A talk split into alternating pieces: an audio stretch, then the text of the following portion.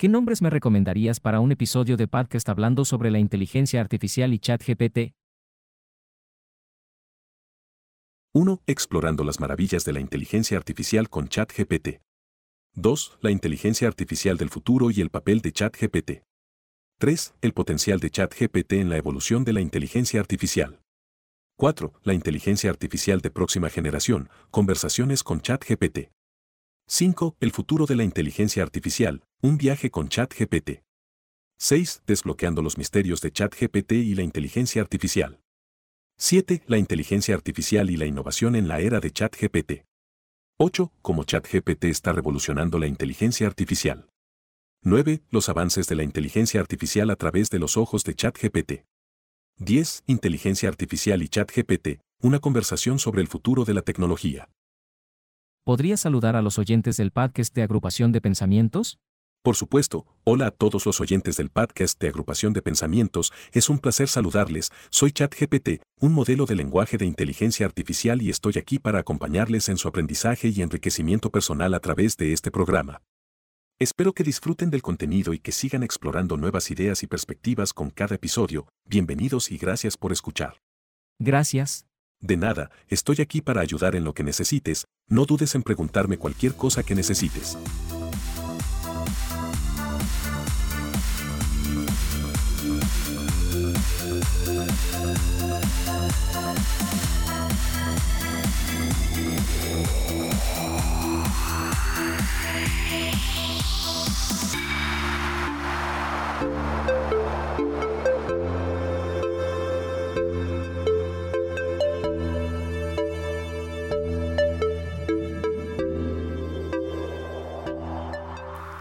Bienvenidos a Agrupación de Pensamientos, su lugar donde hablamos de memes, cosas relevantes y cultura en general.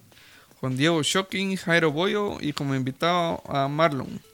¿Qué onda? ¿Cómo están? Buenas noches. Todo bien, todo en orden. Pues igual, todo correcto. Esperando que vuelva a ser martes. Hasta la otra semana. ¿Sí, Aún vos? no quiero. Cabal ahorita pues esperando vos, al pendiente del lanzamiento que ocurrió hoy vos, de, de lo que todos estaban hablando en redes del famosísimo chat GPT vos. Entonces vamos a hablar un, un poco sobre eso. Vos, Diego, vos lo has usado, ¿verdad? Sí, yo, yo sí lo he usado bastante vos. Sí, yo sé para qué lo has usado mañoso. Sí, ya, ya lo usé bastante vos. Sí. Por eso. Al menos te puedo hablar con un poco más de, de autoridad de que sí sirve vos. Sí, yo sé, y me lo enseñaste, lo vi, lo viví. Es que está en todo, o sea, esa onda, la verdad es que sí está en todo. Pero sí, o sea, principalmente pues todos ya saben para qué es, pero habría que hablar un poco de cómo es que se, se originó también.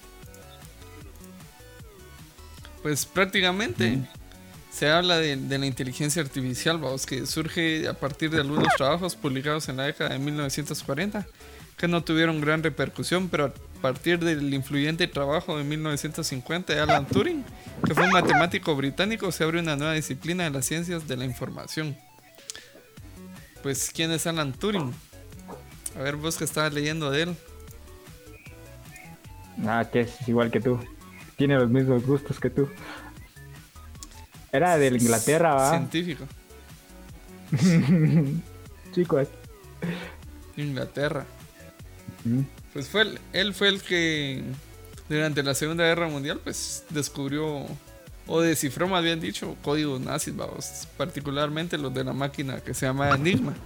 Y durante un tiempo fue el director de la sección naval Enigma de, de, de ahí, vamos. Entonces, dice que a causa de eso, pues la guerra o su, su trabajo hizo que se acortara entre 2 y. 4 años, vamos. Y después de eso empezó a diseñar computadoras programables para el Laboratorio Nacional de Física de Reino Unido. Y en el campo de la inteligencia artificial es conocido sobre todo por la concepción de la prueba Turing, que es un criterio por el cual se puede juzgar la inteligencia de una máquina si sus respuestas en la prueba son indistinguibles de la de un ser humano. Entonces, este señor pues Fue uno de los Además- menos menos. Además fue uno de los primeros en hacer el, o sea, como que crear un juego de, o sea, jugar ajedrez con, con programación, vamos, aunque terminó perdiendo su su pobre programación, va, pero él eh, lo terminaron matando, vos, qué hecho, verga. Una manzana. No, vos, qué triste. No, pues este, este men, pues sí, fue bastante importante, vamos, o sea, él prácticamente fue el padre de la, de la computación en cierta forma y de la inteligencia artificial, entonces pues, a él se le debe bastante. Pues, pero ahí todavía lo usaban con compuertas lógicas, ¿no? ¿Eh? Todavía usaba compuertas lógicas, ¿no? Yo supongo que sí, vamos, porque eh, es lo que se usaba en ese entonces, unos y ceros y todo eso. Pero, o sea, sí es, sí es importante, o sea, es importante saber de, de este señor porque, pues, las ideas esenciales de la lógica y algoritmo de los griegos también tuvieron que importar y las matemáticas de los árabes, que pues, para el que no sabe, pues, los números que usamos en día a día se llaman números arábigos, entonces ellos son de, de los más importantes y el, y el que salía en la portada del álgebra valor, dicen, vamos. El señor. Sí. Entonces, pues el concepto de tener el razonamiento artificial aparece en el siglo XIV. A finales del siglo XIX ya se empezaron a obtener lógicas formales suficientemente poderosas y a mediados del siglo XX se obtienen máquinas capaces de hacer uso de tales lógicas y algoritmos de resolución. Si vos y las ventajas de usar inteligencias artificiales, ¿cómo se ve? Se nota. Sí, o sea, de- Porque, porque no sé si vos has visto esas pruebas que han hecho como que han salido como videos de cómo muestra la evolución como de que le dan el, el orden o el- la orden va de caminar, va de moverse por sí solo. Y por un montón de pruebas logra logra eso, vamos. Que es prácticamente casi como evolución de y solito lo piensa, ¿va? Sí, o sea, te- tenés que ver también de, o sea, de cómo es que... Es, sí, prácticamente si lo pones a, a ver desde ese punto, pues sí es eh, evolución, vamos. Entonces, desde que uno empieza a ver desde el artículo histórico de Turing de 1950, él propuso la pregunta, ¿puede pensar una máquina que pues en ese entonces era demasiado filosófica para tener un valor? Y para hacerlo más concreto, propuso un juego de imitación que es la prueba de Turing en la que intervienen dos personas y una computadora. Una persona, el interrogador, se sienta en una sala y teclea preguntas en la terminal de una computadora. Cuando aparecen las respuestas en la terminal, el interrogador intenta determinar si fueron hechas por otra persona o por una computadora. Si actúa de manera inteligente, según Turing es inteligente. Turing señaló que una máquina podría fracasar y aún así ser inteligente. Aún así creía que las máquinas podrían superar la prueba a finales del siglo XX. Pues ahorita ya, ya llegamos a ese Está punto. Ya te lo superó. Vos, pero adelantando un poco, ¿va? Eh, como yo igual me metí un cacho en eso de ver sobre cuando salió, lo- cuando se popularizó más el GPT-3, ¿va vos? Sí. Pues ahorita la página de este de chat está muy lenta, vos, como que la están usando muchos. Es que de noche está saturada esa onda. Sí, ya me. No, fíjate. Ah, no estaba. Ahorita ya bajó bastante. Cuando los. Cuando los. ¿Cómo se llaman estos? Los influencers. Influencers. Ajá. Se prácticamente ni podías entrar. Ahorita bajó bastante. O agrandaron los servidores. Eso también. Porque hay versión premium también. Sí. Ah, pues sí, siguiendo la historia, pues. La prueba de Turing no tuvo el valor práctico que se esperaba, aunque sus repercusiones teóricas fueron fundamentales. Entonces el enfoque de Turing de ver a la inteligencia artificial como una imitación del comportamiento humano no fue tan práctico a lo largo del tiempo y el enfoque dominante ha sido el del comportamiento que es más racional. De manera similar en el campo de la aeronáutica se dejó de lado el, el tratar de enfocarse o imitar a los pájaros y se tomó el enfoque de comprender las reglas de aerodinámica, aunque de luego el enfoque del comportamiento humano y el pensamiento humano sigue siendo estudiado por las ciencias cognitivas. Pues ahí yo diría que cabal, vamos, o sea, hay que tratar de averiguar cómo está al principio, no tanto cómo actúa el humano, porque eh, justamente estaba viendo eso de, de, por ejemplo, lo de que un abejorro no, o una abeja no tendría que volar porque el cuerpo que tiene no es aerodinámico. Pero como la abeja no sabe, vamos, entonces vuela. Eso sí es muy filosófico. Sí, bien filosófico. ¿Sí? Sí, porque, o sea, uno tiene que comprender todo. O sea, es como lo que hablaban también del eslabón, eslabón perdido, vamos, que según estaba leyendo yo ayer, vamos, que eso como tal no existe. O sea, venimos de un, de un antepasado común, según las teorías, vamos, porque Darwin dijo que es un. ¿cómo se- Es una evolución lineal, vamos, pero muchas personas están refutando eso, entonces se dice que venimos Ah, de un, no. de un ancestro en común y, o sea, los monos son parientes de nosotros, pero no venimos de ellos, vamos. No, no, no, no, claro que no. Incluso Pero, los ratones. Porque, o sea, o sea, la- nuestros parientes más cercanos prácticamente somos nosotros. Suena bien tonto, pero es la verdad. Porque aunque no recuerdo, ah, pero hay una raza que sí tiene un, una raza de chimpán, no. De los, Los que no tienen cola. Bonobos, cabal, es la raza primate, vamos, más cercana, o sea, es, es casi nuestro antepasado, pero sin serlo, ¿va? Como se dice, ¿va? Como ya se ha refutado eso de la evolución lineal, sino es más como un árbol. Más ramificada. Sí, porque estaba viendo, vamos, de que sí, o sea, no, no es tan lineal, sino que va así a lo, a, a lo largo, digamos. Entonces, pues, las disciplinas en que se apoya la inteligencia artificial, pues, la más importante, pues, sería la lógica matemática. o sea, entonces, por todos los que estudian sistemas miran mucho eso de lógica y todo eso, porque uno tiene que saber cómo hablarle prácticamente. Y se empezó a desarrollar rápidamente a finales del siglo XIX. Y las nuevas ideas acerca de computación y los avances de la electrónica en ese entonces permitieron la construcción de los primeros computadores en los años 40. Y también son fuente de la inteligencia artificial, la filosofía, la neurociencia y la lingüística. Pero la lógica matemática ha continuado siendo un área muy activa en la inteligencia artificial, incluso antes de la existencia de los ordenadores con sistemas lógicos deductivos. O sea, es lo que decía vos, que tal vez la frase de la abeja pues suena muy filosófico, porque sí, hay que enseñarle a hablar prácticamente, es como educar a alguien. Sí, prácticamente. Eh, Incluso la neurociencia también, vamos, porque ese, como lo que le dicen lo de las redes neuronales y todo eso.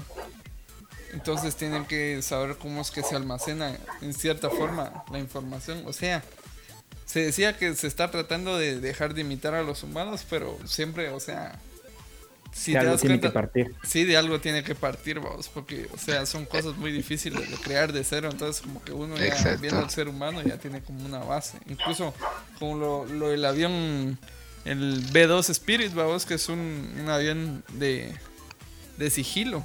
Entonces vieron un halcón y este al momento de quedar eh, en posición así de vuelo hacia abajo, en picado, es la misma forma que tiene el avión B2. Entonces si te das cuenta siempre hay que sacar de algún lado las cosas.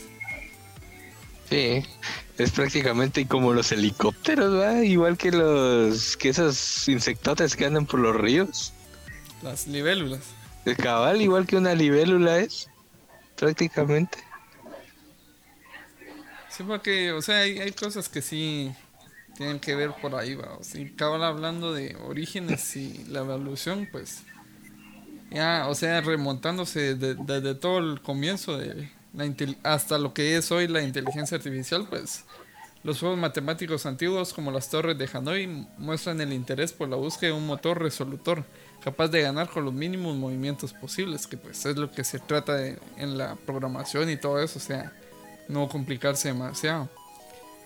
Entonces, cerca de 300 antes de Cristo, Aristóteles fue el primero en describir de manera estructurada un conjunto de reglas y logismos que describen una parte del funcionamiento de la mente humana, que al seguirlas paso a paso producen conclusiones radicales a partir de premisas dadas.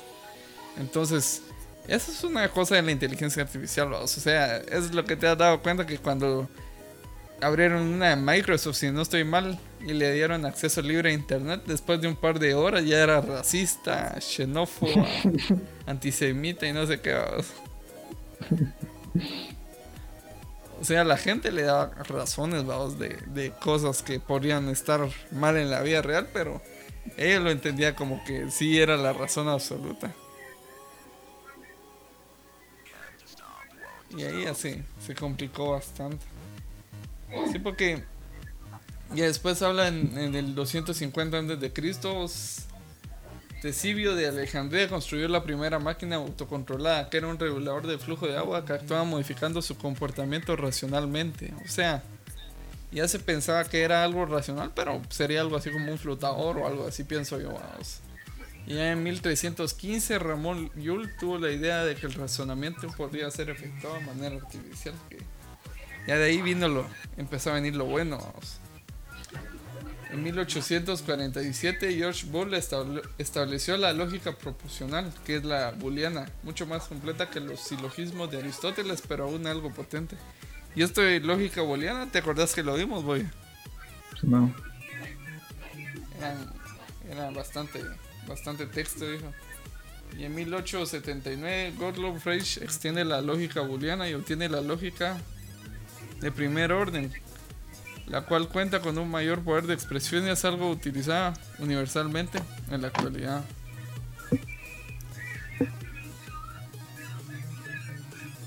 O sea, si te das cuenta ya desde ahí empezaron a, salir cosas importantes. Y en 1903 Lydia Forrest inventa el trio, que es el llamado bulbo o válvula de vacío, que pues ahí viene la base principal para crear una computadora. Y ya hasta ahí remontamos al 1936, que de lo que hablábamos, que Alan Turing publicó un artículo de bastante repercusión sobre números calculables, un artículo que estableció las bases teóricas para todas las ciencias de computación y que puede considerarse el origen oficial de la informática teórica. En 1940 Turing y su equipo construyeron el primer computador electromecánico y en 1941 Conrad Suss creó la primera computadora programable el primer lenguaje de programación de alto nivel, Blancalcul. Las siguientes máquinas más potentes fueron la ABC y ENIAC. En 1943, Barry McCulloch y Walter Pist presentaron su modelo de neuronas artificiales, las cuales se consideran el primer trabajo del campo de inteligencia artificial, aun cuando todavía no existía el término. Entonces, pues ahí sí ya se empieza a ver mucho esto. Y por ejemplo en 1950 Turing ya consolidó el campo de la inteligencia artificial. Y ahí fue cuando la, la famosa prueba de Turing ya, ya fue más conocida. En 1951 William Shockley invitó, inventó el transistor de unión. Y el invento hizo la, la, generación de computadoras más rápidas y pequeñas. Entonces, yo digo que desde que se inventó el transistor fue un cambio muy grande, vamos. Ya no era una gran casa, hijo. Sí. Y, consumo y todo. Todo bajó, bajó bastante, vamos, porque eh, había que había que reducirlo. Sí, ahora ahí sale la, la, imagen mítica de, de un de una memoria de 5 megabytes bajándose de bajándola de un camión. Así fue. A diferencia de ahora, que prácticamente podemos tener podemos tener 2 terabytes en prácticamente en, en una uña prácticamente. Con las micros, decís vos. Cabal, un, terabyte, dos terabytes, que creo que he visto que son las más grandes que, hay ahora. Pues hay más grandes, pero ya, ya son muy caras. Pero si te das cuenta, Ya, o sea, hay demasiado bajón de precio porque, por ejemplo, ahorita una de 128 la encontrás como en 100 quetzales, vamos. Y antes una de una giga valía eso. Sí. Ahí por 2007, 2008. O sea, pues chica, si te das cuenta. Igual por lo mismo que se va mejorando los procesos de construcción y, y también como ahorita, por ejemplo, una foto que pesa 5 megas, antes pesaba un par de kilobytes. Kilobytes. Ajá. Entonces así por eso mismo se va se va necesitando más espacio. O sea, en cierta forma casi siempre quedamos igual. Lo que va creciendo es la capacidad de todo. Por ejemplo, ahí sí ya nos saltamos bastante, ah, ya hasta los 80s. Entonces, en 1987, Martin Fish y Oscar Fischerstein describieron los atributos de un agente inteligente. Al intentar destruir con mayor ámbito los atributos de un agente inteligente, la inteligencia artificial se ha expandido a muchas áreas, cre- creado ramas de investigación enormes y diferenciadas. Porque ahí ya se hablaba de que las tienen actitudes mentales como creencias e intenciones, la capacidad de obtener conocimiento, o sea, aprender lo que decíamos que antes pues tenían que meterle una base de datos a mano, en cambio ahorita ya solo le dan acceso a Google y ya. Va? Ya llenan todo. Sí. Pero igual, o sea, creo que ahora le dan parámetros, ¿va? Para Sí. evitar lo, lo que dijiste anteriormente, ¿va? Después dice que pueden resolver problemas, o sea, descomponiendo problemas complejos en otros más simples.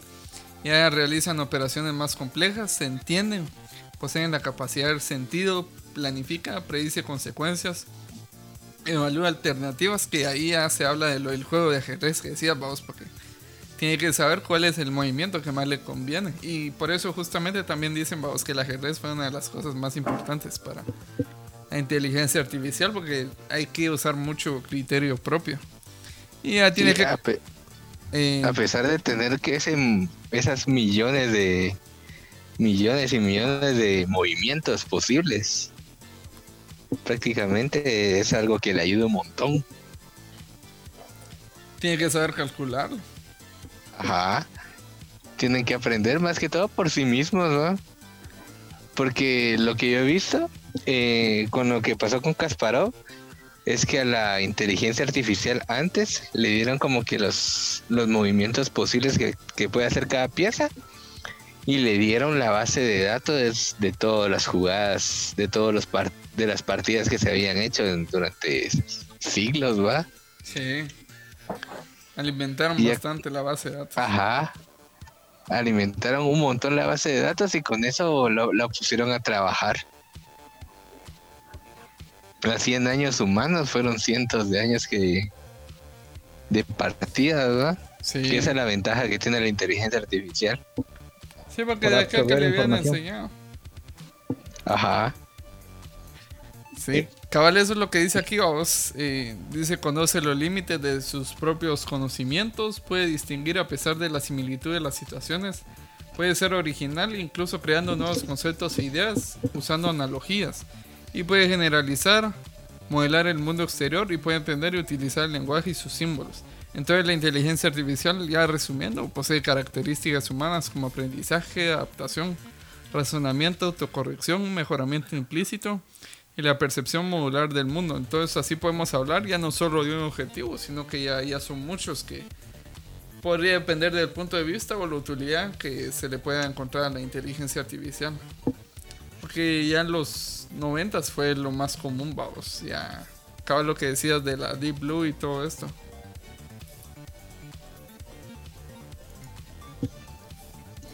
Vos, pero yo creo que esas inteligencias en esa época será que ya la habían metido al ámbito comercial. Porque yo no veo así como que, o sea, lo metieron más que todo solo para ámbito investigatorio. Sí, era, o sea, podría ser vos, pero como decías vos que sí, o sea, estaba más limitado a una base de datos, porque tenían que meterle todo a mano, digamos, porque no es así como ahora que decíamos que está el internet, entonces, o sea, tiene su mérito, vos, porque, o sea, podría existir para investigación, pero por ejemplo tendrías que crear una para cada cosa. O sea, la del ajedrez, pues era de ajedrez, vamos, y Y así. Sí, solo servía para algo en específico. Sí. Entonces. Como que le daban los parámetros, ¿verdad? Sí, entonces sí estaba muy especializado. vamos. Pero ya a partir de los 2000, pues dice el programa Artificial Linguistic Internet Computer Entity, que se llama Alice, ganó el premio Lovner al chatbot más humano 2000, 2001, 2004. Y en 2007 el programa Ultra HAL Assistant ganó el premio. O sea, ya ahí ya se hablaba de un chatbot, que es lo, lo más común ahorita. Entonces ya en 2010 pues los investigadores sostienen que la inteligencia es un programa capaz de ser ejecutado independientemente de la máquina que lo ejecute, computador o cerebro. Entonces ya tienen que empezar a tratar un poco más con ellos. Y en 2011 un ordenador de IBM ganó el concurso de preguntas y respuestas Jeopardy. El ordenador de IBM Watson salió victorioso de su duelo contra el cerebro humano. La máquina ganó el concurso de preguntas y respuestas Jeopardy que emite la cadena de televisión ABC al imponerse los dos mejores concursantes de la historia del programa. Watson les venció en la tercera ronda contestando preguntas que le obligan a pensar como una persona. Ahí, ahí ya se empezó a ver que sí ya, ya llegamos al pico prácticamente vamos, de, de la inteligencia. A parecerse más a un razonamiento humano, ¿ah? Sí, Pero sí, sí se avanzó, o sea, o sea, sí se ve como que lo exponencial, ¿va? sí, o sea, En, el en estos últimos años. fue grande.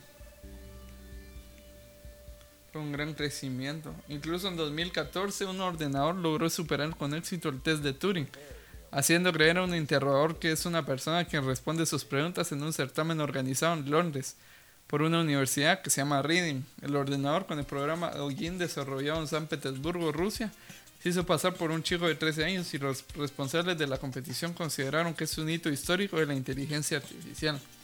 En 2016 un ordenador de Google venció al campeón mundial del juego milenario Go. Un programa informático desarrollado por la compañía británica Google DeepMind consiguió vencer por primera vez un campeón profesional del milenario juego de origen oriental Go. El reto era enorme para una máquina, ya que la prueba de estrategia encierra una gran complejidad. O sea, eso ya se va viendo mucho en lo que decíamos, que sí tiene que tener mucho criterio una máquina. No es solo de, servir como calculadora. Hasta ahí ya se vio la, complejidad mayor. Entonces, sí, ya se hablaba de que venía siendo un punto importante, pero la inteligencia artificial ya es una herramienta muy poderosa en la actualidad, porque ya trae muchos beneficios a la sociedad, como la automatización de tareas repetitivas, el diagnóstico médico preciso, personalización de la publicidad y la reducción del tiempo de espera en las llamadas de atención al cliente. Sin embargo, también puede presentar desafíos y preocupaciones importantes. Es lo que decíamos, vamos, que tiene cosas que siempre son malas. O sea, todo, todo bien tiene su mal. Sí.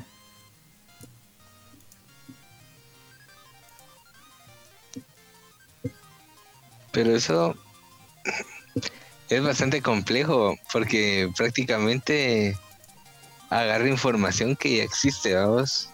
O sea que nosotros hemos creado. Casi se puede comportar como un humano, ¿va? o sea, podemos vernos prácticamente reflejados en una inteligencia artificial abierta.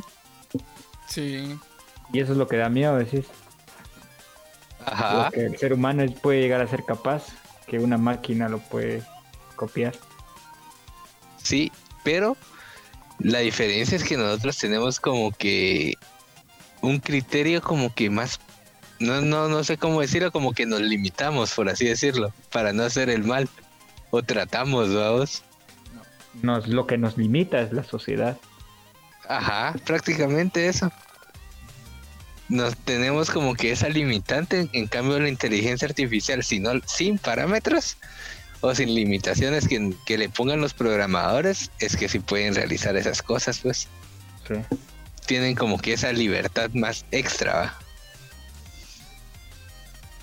sí Lo que porque estabas diciendo sobre que aprenden eso se llama de Machine Learning, que es el aprendizaje autónomo. Es un campo científico y más particularmente una subcategoría de la, de la inteligencia artificial que consiste en dejar que los algoritmos descubran de patrones recurrentes con conjuntos de datos y esos datos pueden ser números, palabras, imágenes o estadísticas.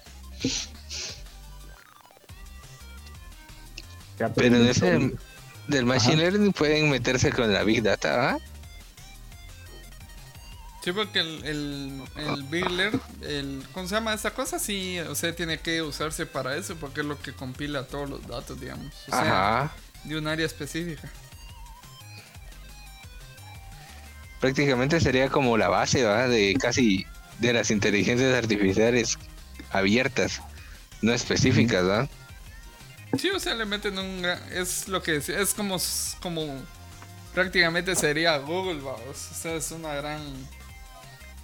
Es una gran base de datos, pero es lo que decías que lo importante que es ponerle ponerle un filtro, o sea, qué cosas puede aprender y qué cosas no, porque te diste cuenta que no sé si vieron que hubo un bot también que crearon que se basaba en lo que decía Twitter y vos sabes que en Twitter no hay mayor cosa. Fue lo peor que pudieron hacer. Sí. Sí, porque, o sea, si te pones a, a trastear en Twitter, pues te vas a dar cuenta que ahí está la escoria de la humanidad, dijo una persona que conozco. porque sí, solo, solo gente rara y ya, no, no, no recomiendo mucho todavía. Solo para los avisos de los temblores. Sí, vamos. Solo para eso, solo para eso uso Twitter yo también. pero fíjate que está en Telegram. Ah, tiene Telegram. Sí, yo solo un- Twitter para que me mande. ti, ti, ti. Tienen un bot de Telegram. Pero ya, ¿sí te ha servido al menos a vos? Lo de Twitter, sí. ¿Qué tanto tiempo te da? Como 5 segundos, ¿va? Uy, de a bien poquito. Y más con el atraso que se tiene para que llegue la notificación y toda esa onda. Sí, nada más para que te tires al suelo. decís vos. Cabal, solo para tirarte al lado de la cama y a ver qué pasa. Solo para que agarres tu teléfono. Es que si te das cuenta vos que ellos, ellos, o sea, es un grupo de personas los que están haciendo eso, entonces los sensores que pusieron pues no son tan buenos, vamos, porque no, pues esas cosas son carísimas, entonces, Sí. por ejemplo, en México tienen un sistema ya patrocinado por el gobierno que esos ya van metidos así entre entre el suelo ya muy más profundo, vamos, entonces tienen más probabilidad y tienen una gran red de sensores. Cambio aquí, el intento se hace, dijo aquel. El que está en la pedrera. hay gente. Sí, Algo es algo, vamos, Sí, porque algo aquí nada. Al menos te da chance de tirarte al suelo. Sí, porque mira, en México tienen sirenas así en, en Ah, ciudades es que y porque tienen, en su- México también le pasa mucho de tienen eso. sus aplicaciones y todo. No digamos Chile, o sea, es- todavía están mejor. Pero Sí, aquí no se puede hacer nada. Y yo considero que acá es bien sísmico, vamos, porque o sea, estamos encima de sí, tres son placas. dos. Tres placas. Ah, sí, son. No, pero las que atraviesan el país Que yo sepa son tres. son tres, ¿va? Sí. Sí, vos, porque imagi- imagínate vos, por mi casa hay una vos. Pasa una, pero no sé cuál es. Y eso da cheles. Es una, una falla, decís vos. Sí. Sí, por acá está una cerca, se llama la falla de Chixoy, que fue la del terremoto del 78, si no estoy mal. O 76, no me acuerdo qué año fue. Pero sí. Fue, esa fue, vamos, entonces. A mí me preocupa un poco, vos, porque estamos cerca, estamos a unos kilómetros. Vos llegando igual. Sáquenme de Latinoamérica, eso. Eso no puede subir. De los terremotos o de Latinoamérica. Eh, de las dos cosas. ¿Te vas a Rusia? ¿O te vas a Ucrania? Te No, misiles. guerra. Va, pero sí, o sea, si te das cuenta, sí hay un montón de cosas que tuvieron que ver con. O sea, regresando al tema, digamos. ¿no? Sí, Es que nos porque. desviamos. Sí, o sea, incluso de eso, vamos, tiene que ver porque, o sea, tuvieron que haber programado un bot, vamos, que en cierta parte un bot lleva un poco de inteligencia artificial para, para responder, vamos, o para revisar. Entonces, cabal, como decía, lo que decías del Deep Blue fue en el año 97 que se ganó al, al campeón mundial de ajedrez Gary Kasparov después de un fracaso previo en el 96 donde ganó Kasparov. Entonces, en el año 97 fue considerado por algunos historiadores como un punto de inflexión donde comenzó a verse la inteligencia artificial. Sin embargo, en la segunda década del siglo XXI es cuando comienzan a aparecer los acontecimientos de impacto. Y lo que ya habíamos dicho de, de, que ganaron de un concurso televisivo y lo de. Pero otra cosa importante también es que en 2011, un hito importante que es donde toda la gente, digamos, empezó a, a familiarizar con la inteligencia artificial, es que fue la presentación de Apple del asistente virtual Siri integrado en el iPhone 4S y donde comenzaron las primeras experiencias de aprendizaje automático y los primeros indicios de aprendizaje profundo. Y en 2011 es cuando ya se lanzó el... El 2012, cuando ya se lanzó el asistente de Google, No. Y en 2014 ya se lanzó Cortana de Microsoft. Entonces ahí es yo donde pienso que fue algo más, más cercano a todas las personas porque sea, tal vez estaban los chatbots, pero no es algo como que se use mucho. En cambio, con Siri, pues. O con Alexa, ¿ves que tanto meme que hay ahorita? Que prácticamente es... una Alexa? Sí, yo tengo Alexa y esa onda es otro nivel. Pues, ayuda mucho. Pero sí la tienes configurada. Fíjate que ahorita sí la tengo, pero como la tengo en la sala de la casa, o sea, le pregunto, más que todo, la que más lo usa es mi mamá para pedirle música. pero o sea, sí tiene cosas así que, por ejemplo, yo le digo, mira, Alexa, eh, ¿cuántos días faltan para Navidad? O sí, ella te dice, o digamos, de tal fecha a tal fecha, ¿cuántos días o cuántas horas subieron? Y te dice o le preguntas cualquier dato. Por ejemplo, yo le digo, Alexa, ¿cuándo juega el Barça? O sea, ella me dice. y le puedes preguntar cualquier cosa, o sea, es como, como Siri que te está diciendo, o sea, es algo que, pues yo cuando la compré la primera vez y la probamos, vamos, pues yo sí me quedé asombrado, porque, o sea, no tanto por, por, lo que hace, porque yo ya sabía que hacía, pero o sea, la integración que tiene, porque, o sea, puedes encender bombillas, venden el aparato este que sirve para cambiar eh, canales de la tele, vamos.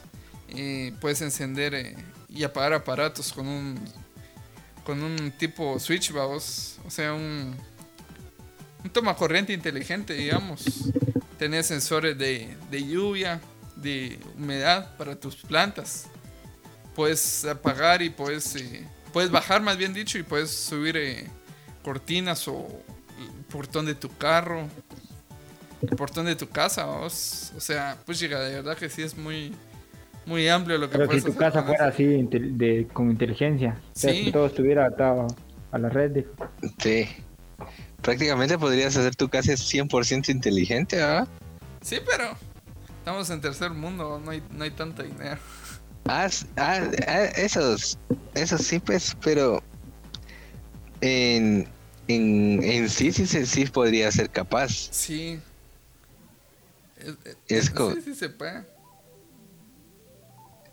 Es un poquito cercano. Podrían ser como los focos inteligentes, ¿verdad? También. Sí, es que los focos inteligentes. Yo miro que son muy importantes ahorita para toda la gente, vamos. Sí, porque en la casa de mi hermano tiene solo un foco, vamos, para encenderle al perro, vamos. Para que no se quede a oscuras el pobre. Que lo tiene programado a cierta hora, ¿ah? Sí, cabrón. Sí, se puede poner por eso, por movimiento, vamos. Y cabal, lo que decía que también que eh, la situación de pandemia favoreció los avances de la inteligencia artificial en el ámbito de la salud, utilizando sensores térmicos automatizados o aplicando herramientas de Big Data para la detección temprana de pacientes cero y el control de los focos de contagio. Y también por otro lado, Low Code, que fue una tecnología que permite a los usuarios información técnica desarrollar de forma intuitiva aplicaciones sencillas que aprovechen la inteligencia artificial, que pues eso ya va relacionado, por ejemplo, al chat GPT, que ya crea cosas desde cero, que eso creo yo que ahí ya, vamos llegando a un punto muy, muy alto. Y pues también como mencionaba lo de la salud, que por ejemplo en China, incluso cuando veníamos acá en el aeropuerto, habían cámaras térmicas que decían, ah, trae algo, vamos.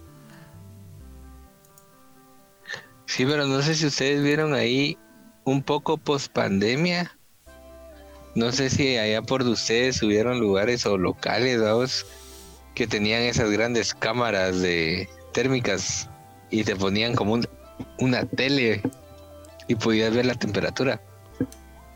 Bien, sí lo pusieron. Incluso en los centros comerciales, vamos, todavía hasta el momento. Algunas eh, pantallas quedan puestas, vamos, cuando entras, eh, te echa. Primero detecta si estás bien y te dice puede pasar y ya te da tu, tu gel para las manos, vamos.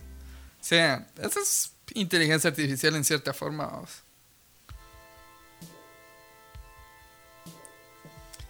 O sea, es, es bastante, bastante importante ahorita, desde que empezó todo esto de, la pandemia para ayudarnos. Y también, pues, ya, ya hablando del chat GPT, vamos, es importante saber que el chat GPT se empezó a desarrollar en 2022 por OpenAI o OpenAI que se especializa en el diálogo. Y pues el chatbot es un gran modelo de lenguaje ajustado con técnicas de aprendizaje tanto supervisadas como de refuerzo. Y se basa en el modelo GPT 3.5 que es una versión mejorada del GPT 3. Bueno, esta es información un poco vieja, porque ahorita ya estamos con lo nuevo. Entonces, el chat GPT se lanzó el 30 de noviembre de 2022 y ha llamado la atención por sus respuestas detalladas y articuladas. Aunque se ha criticado su precisión fáctica, el servicio se lanzó gradualmente e inicialmente como gratuito para el público, con planes de monetizarlo más adelante.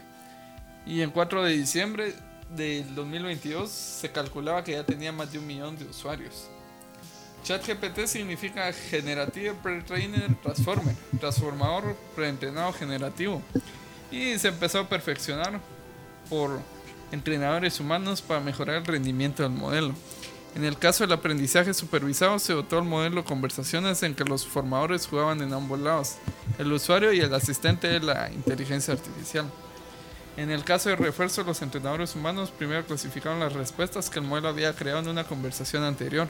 Estas se, se utilizaban para crear modelos de recompensa en que el modelo se ajustó aún más y los algoritmos de optimización empezaron a presentar un beneficio rentable porque ya tenía cierta capacidad ma- máxima de, de optimización y los modelos fueron entrenados con colaboración de Microsoft con su infraestructura de supercomputación Azure. O sea, si te das cuenta, unas supercomputadoras tuvieron que ayudar a entrenar eso. Sí, se ve Para el, que aprendiera el más nivel, rápido, ¿no? ¿va? Sí, porque, o sea, hasta ese punto te das cuenta, porque antes todo era mano, o sea, tenían que meterle toda mano y ahorita incluso entre las computadoras mismas se están enseñando. Eh, des- un poquito como que Ah, ese aprendizaje humano podríamos meter lo del captcha, ¿va? Lo del recaptcha. Ah, sí, también. Porque prácticamente nosotros entrenamos a esa computadora que estaba pidiendo esos datos, ¿va? Porque si te recordás en los inicios era como que ver letras, números deformados, puntos y figuras. Sí, porque, o sea, en ese entonces eh, se supone que, o sea, existían bots para, por ejemplo, para descargar o para cobrar algo, o sea, entonces Ajá. se usaba el captcha. Incluso se sigue usando, y ahorita creo yo que hasta cierto punto ya... La otra vez leí que ya habían logrado descifrar uno con una inteligencia artificial, vamos, o sea, la computadora ya pasó el captcha. Sí, por eso, por eso lo están haciendo más complejo, fíjate. Porque no sé si ¿Y ahora vos has queda? visto ¿Qué que falta? ahora usan imágenes. Después usaron imágenes, después usaron imágenes hechas por computadora. Sí. O sea, O se, sea, se va una poniendo más computadora- difícil. Ajá, una computadora hace las imágenes y vos tenés que seleccionar como que la imagen que se parezca tal a lo que te pide. A vos, por ejemplo, te pide poner una rosa en un florero amarillo. Ah, pues sí, relacionando con lo de la inteligencia artificial, pues también hay bastante tela que cortar, digamos, en el campo del video y de las imágenes. Por ejemplo, se habla mucho de, por ejemplo, esta, esta aplicación Rimbaos y de otras que sirven para crear imágenes. Ah, ¿Vos estabas hablando de eso, ¿no, Marlon?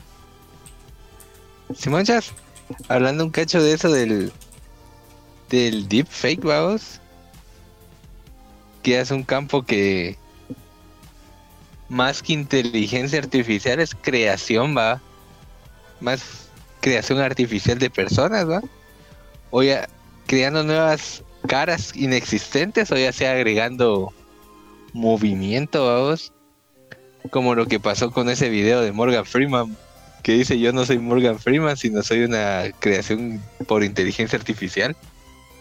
Con la misma voz de Morgan, con la voz de Morgan Freeman y se mira la... O sea, está tan bien realizado que parece real, pues, pero uno se da cuenta en los ojos. Más que todo eso es lo curioso, ¿ah? Sí, porque el reflejo es un poco distinto, pero pues, o sea, vos se lo pones a alguien así a distancia, no, no se da cuenta. Ajá, se nota que... No se nota pues que sea falso. Porque hasta la voz es de él, las mismas expresiones. Ya es un nivel bastante alto. Incluso estaba viendo, hay una aplicación que, que estaba probando yo la otra vez, se llama Moises. Sirve para dividir las pistas de, de audio. Por ejemplo, vos pones una canción y querés aislar eh, la guitarra, digamos. Eso te lo hace vos. Incluso le puedes cambiar el tono, la velocidad y, y te dan los acordes. Eso sí no, no lo había visto. Había visto uno que sí dividía las pistas, pero no que te ayudara hasta para los acordes. Sí, es que pues eso está chilero porque, o sea, bueno, que en cierta forma ya es, ya entra eso de que pues ya cualquiera va a poder sacar una canción de oído, ¿vos? porque antes sí tenías que tener un, un nivel de educación o de oído musical más alto, Casi que oído absoluto, ¿va? sí. Y sí, o sea, sí, en, en la música es importante. Y por ejemplo, el- uno de los más famosos, vamos, el DALI, que, o DAL, DAI Eva, vos, que es una inteligencia artificial para, para crear imágenes desde cero. Sí, vos, yo estuve probando un rato eso con la versión prueba, ¿va? Pero sí te da buenos resultados. Te, daría- te daba cuatro manos. Hmm. Eso sí, en la creación de manos iba de, la- de la chingada, pero de lo otro sí iba re bien. Porque a mí, yo como le, le puse algo así, vos como invasión apocalíptica de demonios en la tierra, vos, y va a la madre, qué buenos resultados de esa onda, vos. Y está Mid Parece- también. O Mid vamos.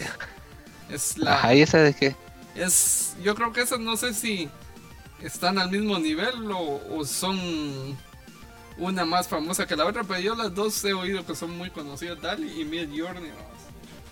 Y justamente yo estaba probando la otra vez este Mid Journey. eh, puse eh, tres muchachos grabando un podcast en un cuarto color gris y pues salió bien realista. Qué miedo, ah. Y está lo del video también, vamos, que esa onda, pues sí, es, es bastante amplio. Pues eso sí, o sea, si lo miras desde el punto del texto es difícil, pero yo pienso que crear video tal vez puede ser un poco más complicado todavía.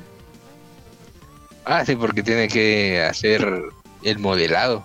Incluso en la pintura, vamos, eso sí es un dilema también que están hablando que hay, por ejemplo, vos le pedís que pinte en estilo de Van Gogh, si te hace un, un cuadro, pero eso es lo complicado también, que por ahora todas las cosas se basan en, un, en algo que ya está hecho, o sea, no pueden hacer eh, un cuadro con un estilo nuevo, vamos, porque se alimenta de cierta base de datos. Sí, fíjate, y eso es curioso porque había muchas empresas como Shutterstock que sí demandó a esa porque porque estaban usando su motor como base de datos y no tenían permiso, ¿va? Sí, Porque lo, cu- lo curioso y lo chapa es que en algunas creaciones aparecía la marca de agua de Shutterstock en la, en la creación de la imagen, ¿va? Ah, Y ahí se pues, dieron cuenta que estaban usando su base de datos para alimentar una inteligencia artificial que ellos no habían permitido. Sí, es que prácticamente de todos lados de... Bueno, que de internet, o sea, crear imágenes, creo yo que tal vez es un poco más fácil, tal vez, vamos, porque no... No está así como en el texto, es que mucho racismo y cosas así. Ah, no, pero ponete en cuenta también en la, en la, ¿cómo se llama esa? En, en tu firma, vamos, personal. Porque sí está, sí va a afectar a artistas, pues. artistas reales. Incluso para animación también, vamos. Yo estaba viendo que para animación ya mucha gente estaba alegando que se iban a caer sin trabajo, vamos, porque solo metían unas imágenes básicas y ya después con eso ya creaban los onces, decís vos, para ir moviendo o generaba directamente la escena. Total. Cabal. Entonces sí, es...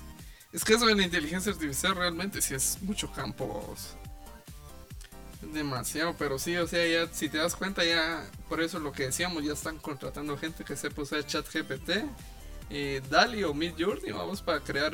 Y está el otro, el del video, solo que ese sí no recuerdo, pero ese sí era de paga, vamos. Sí, hay, por ejemplo, para post de Instagram, yo he visto que ya recomiendan esas tres cosas, vamos. O sea, ni siquiera te desgastas creando contenido, sino que ellos ya te lo crean. Bastante avanzado. Pero con lo de los rostros, ah, o sea, así como dice aquel que con los ojos te, te das cuenta que es fake, vamos, ya llega a ese sentido del valle inquietante, vamos. Sí, eso sí también, vamos. Pero como mayormente se usa así como para cosas así de... Por ejemplo, al menos en mi campo, vamos, digamos, eh, alguien con casco instalando unos cables, vamos. O sea, no se le mira el rostro directamente, pero o sea, sí, es cierto también, vamos.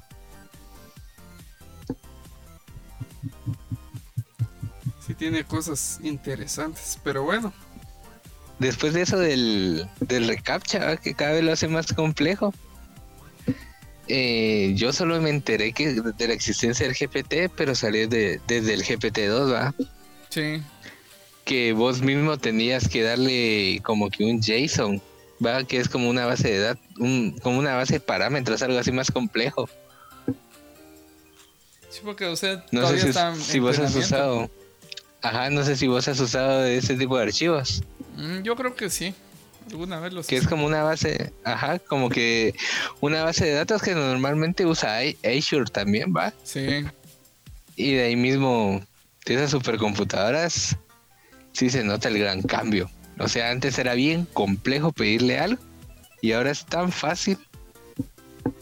Sí, O sea, eso es lo que estaban hablando de la programación que ahorita va a cambiar. Pero. Simón, o sea, por ejemplo, dice los datos de capacitación de ChatGPT incluyen páginas, información sobre cosas en internet y lenguajes de programación justamente eso, como los sistemas de tablones de anuncios y el lenguaje de programación Python. O sea, ya, ya va entrando en temas. Entonces dice, a diferencia de la mayoría de los chatbots, ChatGPT tiene estado, recuerda las indicaciones anteriores que se le dieron de la misma conversación.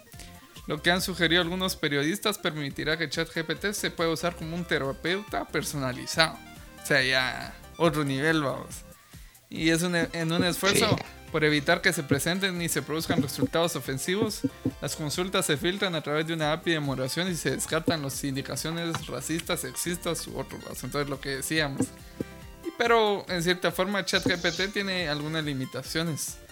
Porque dice el modelo de recompensa de ChatGPT diseñado en torno a la supervisión humana puede optimizarse en exceso y por lo tanto dificultar el rendimiento. Entonces, en cierta forma ya va creciendo su inteligencia y ya el humano ya le va a costar un poco comprender a la máquina porque ya va llegando a un nivel alto. Pero será que el... Bueno, igual ante- antes de entrar a ese tema filosófico, que no sé si vos ya has usado el GPT-3 como para pedirle eh, cosas complejas. Bien, justamente hace poco eh, yo le comentaba al Boyo vamos, de que eh, mi hermana vamos, tenía que hacer una tarea de, de una entrevista a una persona. Eh, tu hermana. Simón, a una persona así de la localidad que fuera conocida y fuera profesional. Entonces yo le dije, necesito una serie de 10 preguntas hacia una persona que trabaja como contadora y que lleva aproximadamente 20 años en su profesión y qué preguntas potenciales se le podrían hacer acerca de su carrera y su vida. Y pues me tiró unas preguntas bien buenas, vos. Entonces ya con Sí, eso vos. se hizo la, la... Ella ya, ya llamó a la señora y pues ya hizo la entrevista y pues estuvieron... Según me dijo que las preguntas que le, le, le sacó esa cosa fueron mejores que las de sus amigos pequeños. Sí, porque ya es un sistema brutalmente complejo, vos. Sí, Porque pues, ¿qué fíjate que yo, que yo también usé eso Y como para hacer una investigación, va. Eh, como no encontraba información y toda la información que sobre el tema era pagado. Mm, Pues, y solo por para una tarea yo me dije, ¿cómo, para qué pagar tanta babosada? Y, y le pregunté a la, a la IA ¿va? sobre ese tema y me dio cabal la información que yo pedí. Es que también, no sé, Ah. eso es lo, lo que decíamos, que uno tiene que no tanto cómo usarlo, sino que lo que se necesita es saber cómo hablarle correctamente. Ajá. Cabal, pe- y es un tema no tan nuevo, pues, pero toda la información es lo que cae mal a veces, vamos. Sí. Que la información está bloqueada para las personas. Y cabal de eso estaba viendo yo también, vamos, que por ejemplo dice el 17 de enero de 2023 Microsoft anunció que va a implementar ChatGPT como API en sus servicios de Azure, o sea, ya la tienen como un bot de servicio. Y pues Qué nivel. han recibido bastantes críticas positivas, ¿no? o sea, todos saben que, por ejemplo, dice que puede dar un texto detallado, similar a un humano. Y se usó eh, ChatGPT en la tarea de un estudiante y descubrió que el texto generado está a la par de lo que entregaría un buen estudiante universitario. Y que la academia, la- o más bien dicho, las academias ya tienen problemas serios que enfrentar. Porque ahorita ya se sabe que está a un nivel casi un nivel, o más bien ya superior al universitario con ChatGPT 4, vamos, entonces es un poco difícil. Pero como siempre se sabe, todo a veces tiene un poco de problemas. Entonces dice que, por ejemplo, le preguntaron ChatGPT con varias preguntas y le preguntaron que cuál era el país más grande de América Central, que no es México, y respondió que es Guatemala, cuando en realidad era Nicaragua. Entonces, algunas cosas todavía les falta pulirse un poco. Eso es verdad. Fíjate que yo también le he dicho eso, vamos. Eh, como ahorita estoy recibiendo otra vez como que un curso de estadística, vamos.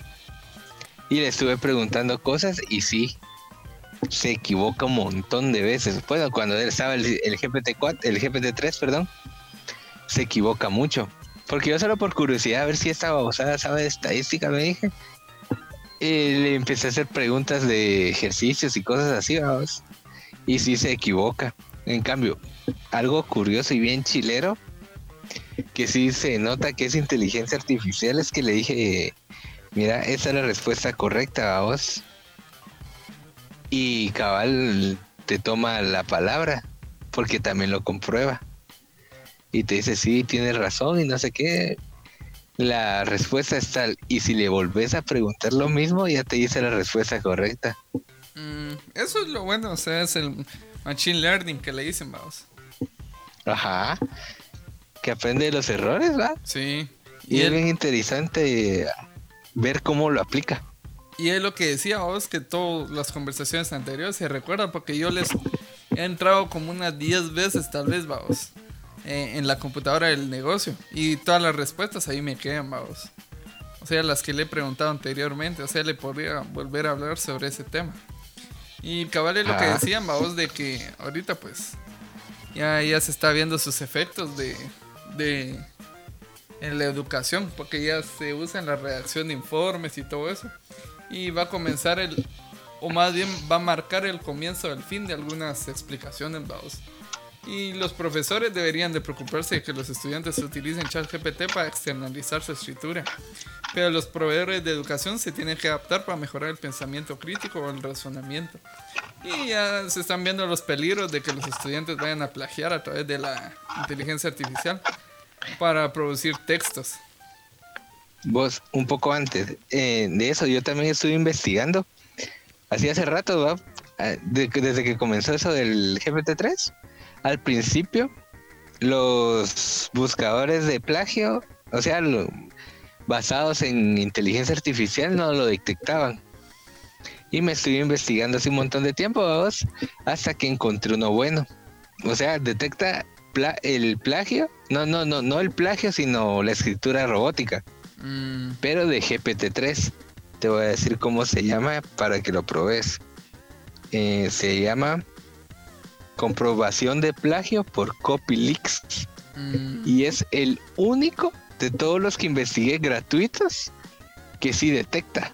O sea, puse y redactar un informe de tal tema. Lo y tenés dos temas, vamos. O sea, uno lo sacas de una monografía de monografías, no sé, punto, no sé qué se llama la página, y el mismo tema del, del chat, vamos. Copias el de la monografía, la pegas ahí y te lo detecta como humano. En cambio, si copias el del bot, eh, del chat GPT, lo pones en ese en CopyLeaks y si te detecta que es robótico.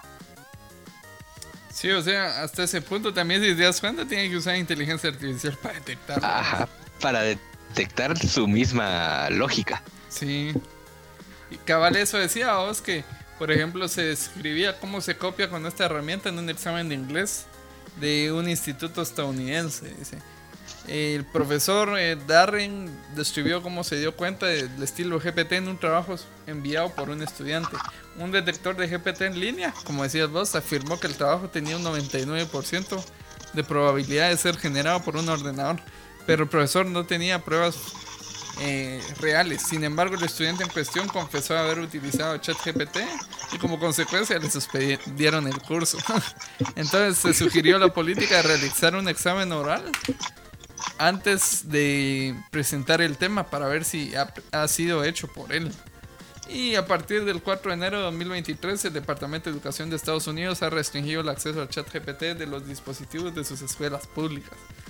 O sea, ya está, está, está potente el asunto, vamos. Está cardíaco. Sí. Porque fíjate que uno se puede dar cuenta, ¿va? Porque tiene la estructura típica ¿va? de introducción, desarrollo y conclusión los trabajos. Sí. O sea, tiene un poco de, de, estructura, digamos, robotizada. Ajá. Pero sí es bien interesante hasta dónde se ha podido llegar. Porque yo también, va, yo sé muy poco de programación, va. Apenas sé Python y le pedí a la inteligencia artificial hacer un tipo de Snake, vamos, con colisión y todo eso, pero cuando es GPT-3, vamos. Sí. Y si se, si se equivoca, pero te da como que la herramienta o la base para hacerlo, pues puedes controlar a la serpiente y todo eso bien chilero, pero sí se nota que todavía le falta al GPT-3, ¿no? porque ahorita GPT-4 no lo he probado. Sí, cabal, de, ya pasando a lo último, pues ya se habla de, que justamente hoy, 14 de, marzo se presentó la nueva versión de ChatGPT 4. Bueno, por ahora está solo en, en, prueba para las personas que tienen la versión de pago, que es ChatGPT Plus. Entonces es el último hito que todavía lo están probando, el GPT 4, porque es un poco, o sea, un poco no, es demasiado cambio. Entonces... Eso, eso dice que por eso las personas de pago son las que están por ahora únicamente con ellas. Y dice que ya llevaban seis meses trabajando en esta versión. Porque la diferencia es. O sea, las preguntas simples. Es abismal. No, no se va a ver la diferencia, pero ya lo más difícil es, por ejemplo, que uno ya va a poder subir imágenes y preguntarle algo en concreto dentro de todo eso, vamos. Que es algo que no, no se tenía hasta entonces. Bien le puedes pedir análisis de datos. Con la implementación de Azure va a estar potente. Y cabal es lo que decían que ya en, el buscador de Bing de Microsoft ya va a estar, porque pues bueno, todos sabemos que, o para los que no sepan, no, ya, ya está. Microsoft es eh, uno de los mayores accionistas de OpenAI, que son los dueños del chat GPT, entonces creo que es lo mejor que pudieran haber hecho esto de OpenAI, vamos, porque toda la infraestructura de Microsoft, pues, pues son de los servidores más grandes del mundo, vamos. Entonces, creo que tal vez por eso fue que crecieron tanto ahorita, con toda esa potencia que pueden usar. Sí, porque se ve la diferencia del GPT-2, GPT-3 y ahorita que es el GPT-4, que lo interesante, vamos, que es que si lo pudiéramos ver como en puntitos, el primero eran 175 175 millones de unidades de, como por así decirlo, neuronas. Sí. Y ahora ya son 100 trillones.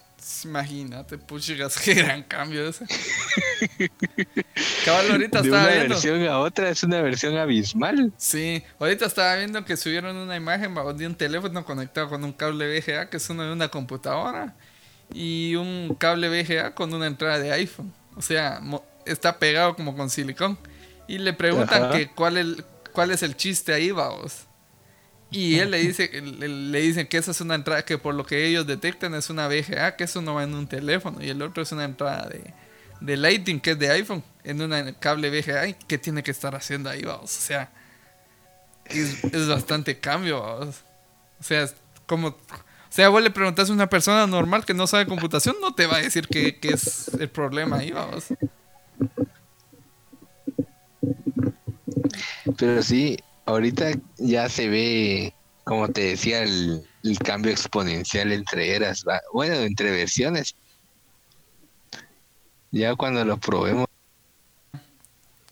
como lo que decía un, un ligue ahí de la, de la facultad, que se habían reunido con los decanos, que sí ve- veían preocupante eso. Pero él lo que nos comentó que que de todos modos el estudiante no va a dejar de usarlo. ¿Para qué hacer tanto problema? Lo, lo mejor que se puede hacer es que nosotros no seamos los tontos que nos use la inteligencia artificial a nosotros, si nosotros poder usarla a ella Sí. como herramienta. Como, como no- nosotros no ser como los que solo los monitos que escriben lo que dice la inteligencia artificial, si nosotros eh, como lo que son va las inteligencias artificiales, un apoyo. Más bien aprender sobre de la inteligencia artificial y usarla más como una herramienta para nosotros a que la inteligencia artificial nos use a nosotros como medio. Cabal, eso es lo que está. No sé si viste lo que te mandé, vos que dice: El usuario Miguel Ángel Durán le dijo a ChatGPT 4 lo siguiente: Le he a GPT 4 que me haga un juego de Pong con JavaScript, con colisiones, inteligencia artificial para la máquina que juegue, puntuaciones, controles, y lo ha hecho a la primera. O por ejemplo, que le programara Pac-Man con Python desde cero. Y si funcionó, vamos. ya es algo de temer, vamos. No, no de temer, sino más bien eh, una, una herramienta que va a facilitar muchísimo las cosas. Incluso lo que te decía, o no sé si te lo dije, vos, que por ejemplo ahorita ya puedes eh, hacer un, libro gráfico, o sea, con imágenes de 200 páginas. ChatGPT te lo compone de cero, vos. Puedes hacer guiones para películas y puedes hacer un video de ciertos minutos con todo generado desde cero, vos. O sea, pues cuando se iba a uno que íbamos a tener esa potencia tan rápido. Sí, uno le, uno le imaginaba así como cuando ya hubieran carros voladores y todo Sí, eso, se lo verdad es que imaginaba sí. uno a pero ya, ya se siente el cambio. Sí. Bueno, se va a sentir el cambio, mejor dicho, ¿va? yo sí miro que esto, pues, este podcast, pues, sí va a ser un antes y un después realmente, vamos, porque sí es un cambio muy grande lo que va a pasar con esto, porque muchas personas, pues, ya se habla de que tal vez se pueden quedar sin trabajo, vamos, porque y si no se ponen las pilas, pues, lo van a cambiar por una inteligencia artificial. Y pues ahí es de lo que hablábamos, vamos, que uno lo que tiene que hacer es especializarse, más bien dicho, en saber cómo hablarle, porque si no, ahí nos quedamos. Sí, vos porque acabar a un cuate que es analista de datos, le se están capacitando para usar ChatGPT. Es que sí, esa cosa sí realmente es un antes y después, pero cabal ya, ya vamos cerrando. Pues bueno, eh, sí, la verdad es que sí es un antes y después, entonces pues ahí sí que nada más que adaptarse y pues empezar a sacar provecho de ello y pues como decías, vos tenés que usarlo, no que ella te use a, a ella. Y pues no sé si querés agregar algo más. No, ya nada, solo eso que, que no seamos los monitos que siguen a la inteligencia sin usarla como herramienta. ¿va? Sí, cabal. Ahí está el mensaje. ¿Y vos, voy? No, es que realmente sí está muy avanzados. Pero mientras ayude para hacer más videojuegos, jalo. Hmm. A la progra. Sí. Sí, cabal. Pero bueno, ahí sí que gracias a los que escucharon hasta acá y pues, como decimos, hay que tener cuidado con eso y pues prestarle atención y pues gracias a- al, invitado Marlon y pues Seguimos acá en la agrupación de pensamientos, un lugar donde hablamos de memes, cosas relevantes y cultura general con Diego Shokin y Jairo Boyo. Hasta la próxima.